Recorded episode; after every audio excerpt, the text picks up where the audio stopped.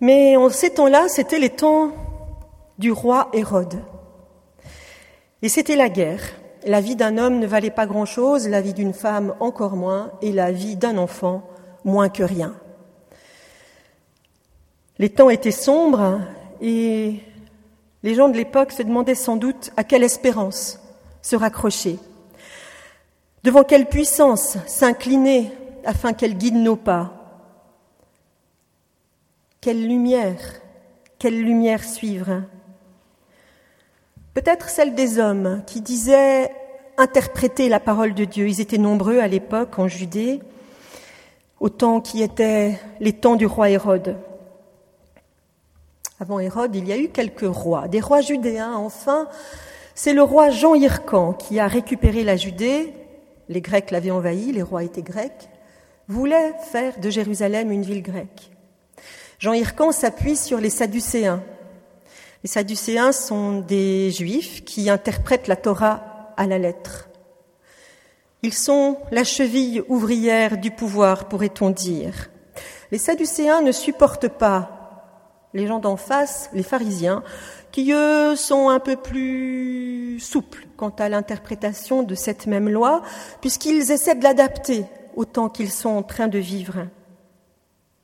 Les pharisiens sont opprimés à cette époque et ils réclament que le pouvoir politique soit séparé du pouvoir religieux. Ça leur donnerait peut-être l'occasion d'en avoir un peu.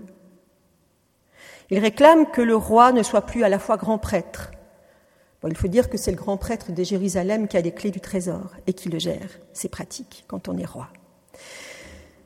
Nous sommes en juste 100 ans avant la naissance de Jésus-Christ quand ce roi-là meurt et ses deux fils, deux parmi ses fils, vont se battre comme des chiffonniers pour le pouvoir en faisant des dégâts au passage. C'est Aristobule Ier qui va gagner pendant un temps.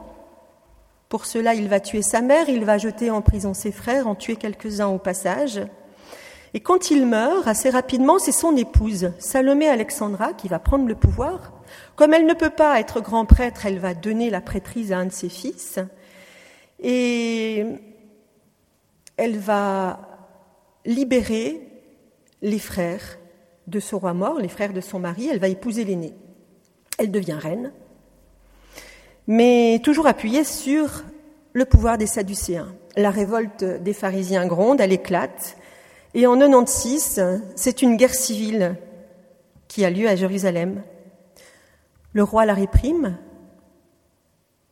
Il fait tuer 6000 pharisiens. Il y avait à l'époque des annales assez fidèles qu'on a retrouvées. Sept ans plus tard, c'est 800 pharisiens qui sont crucifiés au cours d'un banquet, tandis que l'on égorge sous leurs yeux leurs femmes et leurs enfants. 8000 pharisiens vont fuir. Jérusalem. Au temps du roi Hérode, la vie d'un homme ne valait rien, la vie d'une femme encore moins et la vie d'un enfant absolument rien. Alors devant quelle puissance s'incliner afin qu'elle guide les hommes vers plus de lumière? Peut-être devant un autre roi, plus sage, ou alors plus puissant. De toute manière, les religieux s'étripent, on ne peut pas vraiment compter sur eux. Ce roi arrive on le pense. La succession d'Alexandre Janet est compliquée. Deux de ses fils vont se battre pour avoir le pouvoir. Mais pour faire court, disons que cette lutte sera sanglante, tout aussi sanglante. Le seul changement, c'est que les pharisiens arrivent au pouvoir. Ils font tuer des Sadducéens au passage, mais ils siègent enfin au Conseil des Anciens. Nous sommes en 67, avant la naissance de ce roi que cherchaient les mages. Et nous arrivons à ce personnage qui apparaît au début de l'évangile de Matthieu, ce fameux roi Hérode. Hérode n'est pas roi à l'origine, il n'est que le fils de l'ambitieux conseiller du roi Hircan II, qui, voyant que cette querelle entre les fils euh, du roi précédent ne s'arrête pas, propose de d'en faire appel à Rome. Rome qui est une grande puissance, qui a un œil toujours sur la Judée.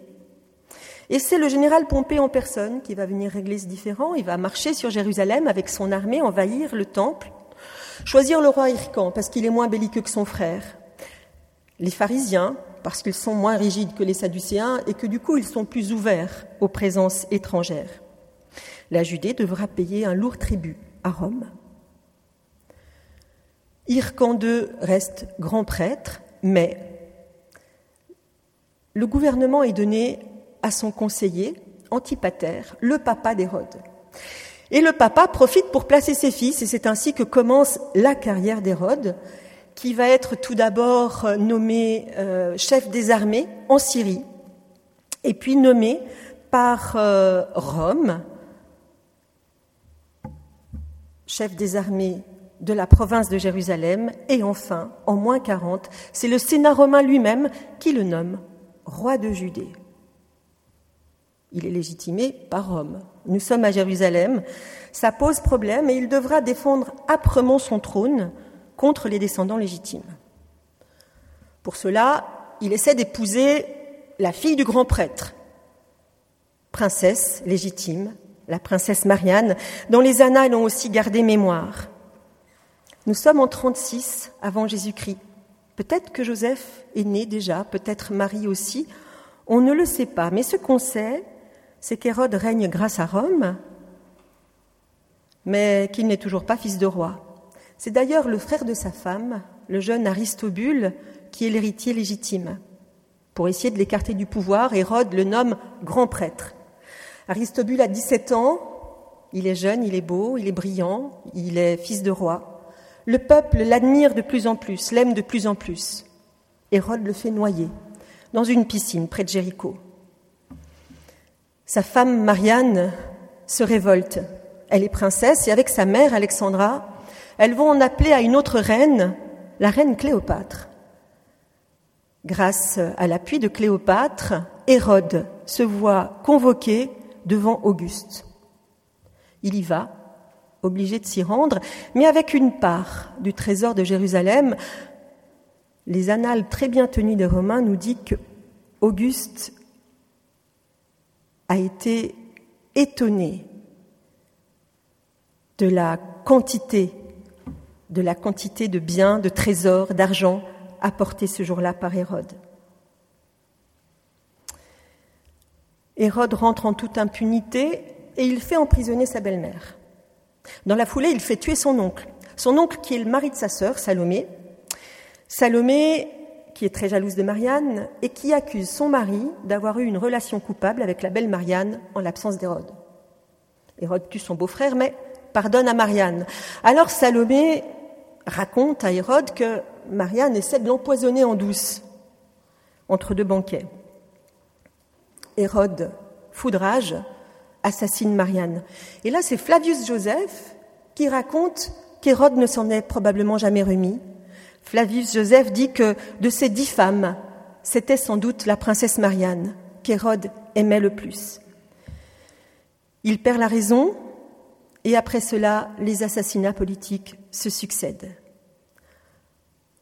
Sept ans avant notre ère, avant la naissance de Jésus-Christ, ce sont deux fils qu'il a eus de Marianne qu'Hérode assassine. Avant de tuer les princes, les chroniques racontent qu'il a fait réunir leurs proches dans l'hippodrome de Jéricho et qu'il les a tous fait lapider. Il nomme pour successeur un de ses autres fils, l'aîné qu'il a eu de sa première femme, Doris, mais trois jours avant sa mort, il le fait tuer lui aussi. C'est un autre fils qui lui succédera, dont parle aussi l'évangile de Matthieu, cet Archélaüs, celui qui fait si peur à Joseph. Nous sommes en quatre avant Jésus-Christ, et au bout seulement de six années de règne, les Judéens n'en peuvent plus. Archélaüs est tellement cruel qu'ils vont à Rome en délégation pour se plaindre de la cruauté de ce roi. L'empereur fait exiler Archélaüs en Gaule. C'est à ce moment que la Judée devient officiellement province officielle, et au passage, c'est à ce moment-là que l'empereur va demander un grand recensement dans la province de Judée. Ça, c'est l'histoire telle qu'elle a été recomposée par les historiens. Mais quand on tente de passer de l'histoire historienne à l'histoire que nous raconte Matthieu, bon, au passage, celle-ci, c'est plutôt celle que nous raconte Luc, eh bien, ça coince. Daniel Marguerat, qui est un bibliste euh, bien connu du Nouveau Testament, appelle cette distorsion, dans les dates en tout cas, le bafouillement chronologique des évangélistes. Parce que oui, d'après les historiens, Hérode a régné de moins 37 à moins 4 avant la naissance de Jésus. Alors pourquoi donc l'évangile de Matthieu nous raconte qu'Hérode était encore en vie au moment de cette naissance? Luc, lui, évoque ce recensement pour en faire la cause, la cause euh, qui, a fait que Jésus est né à Bethléem, Joseph est allé là-bas à cause de ce recensement. Ce même recensement, on en a la trace officiellement, il n'a eu lieu que six ans après la date retenue pour être la naissance du Christ. Et à ce moment-là, Hérode est bien mort. Hérode est mort, mais la violence, elle, ne l'est pas. Hérode est mort depuis dix ans au moins, mais la violence, elle est restée. Alors notre question se pose toujours avec la même urgence. Parce que quand l'histoire se répète, quand d'espérance en espérance, la violence règne en maître et que les hommes se retrouvent confrontés à des situations inextricables auxquelles, à vue d'homme, il n'y a pas d'issue, devant quelle puissance s'incliner afin qu'elle nous guide avec l'évangile de Matthieu, on voit bien que nous sommes invités d'emblée à quitter l'histoire historienne, celle des historiens, car Matthieu nous met devant une réponse très étrange. À quelle lumière orienter nos pas? À celle d'une étoile. Et le texte de Matthieu ne nous parle pas de date, il nous parle d'un temps, d'un temps qui était celui d'Hérode. Le temps d'Hérode, tout le monde s'en souvient parce qu'il n'est pas contenu entre deux dates. Quand Hérode meurt, la violence demeure. Le temps d'Hérode, c'est un temps sans lumière, un temps sans espérance. C'est le temps des ténèbres, de la violence et de la folie meurtrière. Croyez-vous vraiment que ce temps-là soit derrière nous? Le temps d'Hérode, c'est celui de la guerre, de la volonté du pouvoir religieux, de la volonté du pouvoir politique, de la volonté de conquête. Le temps du désir fou de toute puissance. Le temps d'Hérode, c'est un temps où la vie ne vaut rien. La vie d'un petit enfant encore moins. Le temps d'Hérode, c'est un temps où l'amour n'a aucune place. Vous voyez, l'évangile de Matthieu n'a sans doute jamais eu l'intention de nous dire le vrai de l'histoire historienne sur la naissance du Christ, mais plutôt l'intention de laisser entrevoir le vrai sur l'inouï de cette naissance et sur l'inouï de ce que cette naissance nous ouvre. Cette naissance ouvre un temps tout autre, le temps de Dieu, ce passage de l'évangile de Matthieu nous raconte en effet que c'est au cœur même d'un temps où il n'y a pas d'espérance, un temps sans lumière que Dieu choisit de se révéler à la face du monde. C'est dans ces temps-là qu'il choisit de le faire d'une manière bien plus que surprenante, comme un petit enfant sans défense, né d'une femme. Dans ces temps de violence où leur vie ne vaut rien, et c'est un homme seul qui va les protéger, qui va protéger la femme et l'enfant. Un homme dont l'histoire commence le jour où il a fait ce choix de renoncer à tout jamais à son orgueil. Un homme qui voit des anges en songe, qui leur parlent, il les écoute, mais un homme qui ne les écoute pas jusqu'au bout, un homme qui ne renonce pas non plus à son intelligence, puisque quand l'ange lui dit ça y est, tu peux y aller, c'est bon, Joseph euh, se dit ben non, là, avec le roi qu'il y a, j'y retourne pas non plus. Quand l'ange vient dire à Joseph de retourner en terre d'Israël, Jésus ne le fait pas. Et finalement, c'est sur la foi d'un autre songe, dont on ne sait rien, qu'il retourne non pas en Judée, mais en Galilée. Et c'est au cœur de ce même temps de violence sans fin que l'évangile de Matthieu vient nous dire que des hommes qui cherchaient dans le ciel des signes de présence, des signes d'espérance, Les hommes de science de l'époque, qui plus est, ont suivi une étoile. Matthieu vient nous dire que ce qu'ils cherchaient dans le ciel, c'est sur la terre qu'ils l'ont trouvé, livré au bon vouloir de chacun. L'étoile que les mages avaient vue en Orient allait devant eux, là elle s'arrêta. En voyant l'étoile, ils furent saisis d'une très très grande joie. Ils entrèrent dans la maison, virent le petit enfant avec Marie sa mère, ils tombèrent à genoux et lui rendirent hommage. Alors des mages dont nous parle l'évangile de Matthieu, il est bien moins important de savoir s'ils ont existé ou non, que d'entendre que même à cette époque-là, il y avait des hommes qui n'ont jamais cessé de chercher la lumière. Que cette lumière, ils l'ont trouvée, ils l'ont reconnue, ça, on ne sait pas comment. C'est le mystère de toute épiphanie. C'est ce moment où Dieu se manifeste et où l'on sait que c'est vraiment lui. Ce qui est dit de ces hommes, c'est qu'ils ont suivi la trace de cette lumière. Ils ont marché longtemps. Ils l'ont suivi sans savoir où ça allait les mener. Et c'est bien moins important de savoir si ça s'est vraiment passé comme ça que d'entendre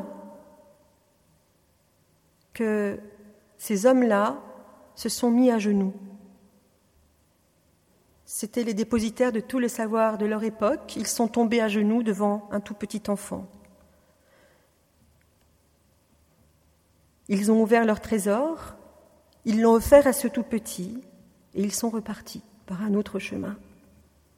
C'est un autre temps qui s'ouvre, le temps du Christ.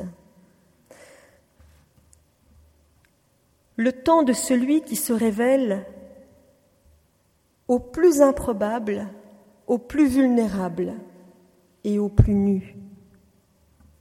Le temps de celui aux yeux de qui toute vie humaine est infiniment précieuse, si petite et si humble soit-elle, infiniment précieuse, et d'autant plus qu'elle est fragile. Vous voyez, en se faisant tout petit dans un monde où la vie est bafouée, où l'amour n'a aucune place, Dieu a ouvert le temps de l'espérance, de l'espérance, quoi qu'il arrive, quels que soient les pouvoirs politiques, religieux, quelle que soit la violence des hommes. En naissant ainsi, il a donné une orientation à toute vie, une lumière pour guider nos pas que rien n'a le pouvoir d'éteindre.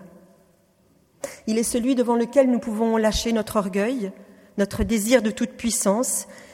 Il est celui devant qui nous pouvons ouvrir notre propre trésor et l'offrir, enfin. L'offrir parce que là, à genoux devant ce Dieu de tendresse qui n'opposera à la violence des hommes que son amour, nous avons trouvé l'essentiel, l'essentiel que rien ne peut acheter, que rien ne peut nous prendre. Nous avons trouvé un sens à notre vie. Amen.